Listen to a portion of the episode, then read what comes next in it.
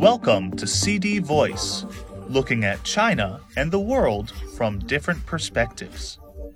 China has secured a major decisive victory in fighting COVID 19, creating a miracle in the history of human civilization of a country with a vast population successfully prevailing over a pandemic, according to a key meeting of the Communist Party of China on Thursday. Xi Jinping, General Secretary of the CPC Central Committee, presided over the meeting of the Standing Committee of the Political Bureau of the CPC Central Committee, the party's top leadership, and made an important speech.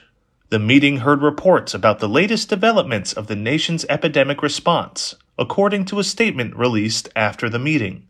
It has been proved that the major judgment of the CPC Central Committee with regard to the development of the epidemic, its major decisions on epidemic response work, and its major readjustment of epidemic prevention and control strategies are totally correct.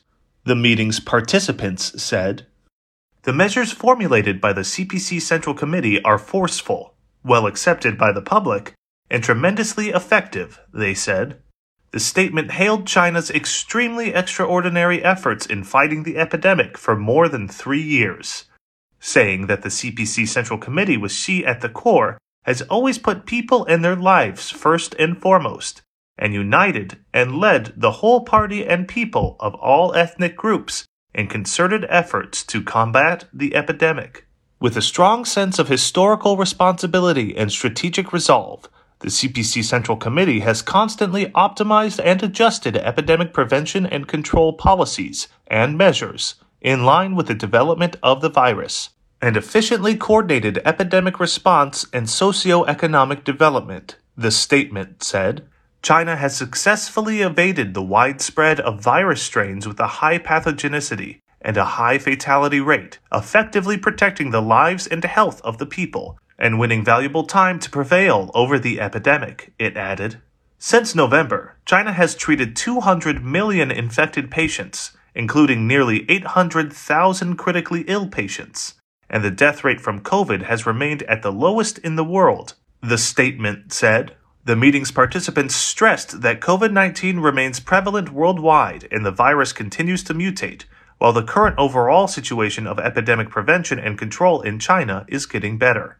They urged efforts to improve epidemic response measures and mechanisms in the new stage, strengthen the healthcare system, and firmly consolidate the hard won achievements.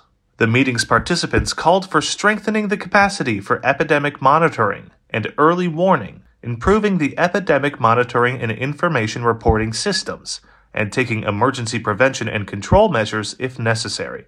They urged scientific planning for vaccination in the next stage saying that the vaccination rate of the elderly should be continuously improved and production and reserves of medical supplies should be increased.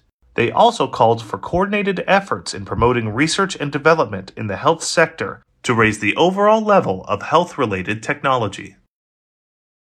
I am Ryan Usher. That's all for today. For more news and analysis, buy the paper. Until next time.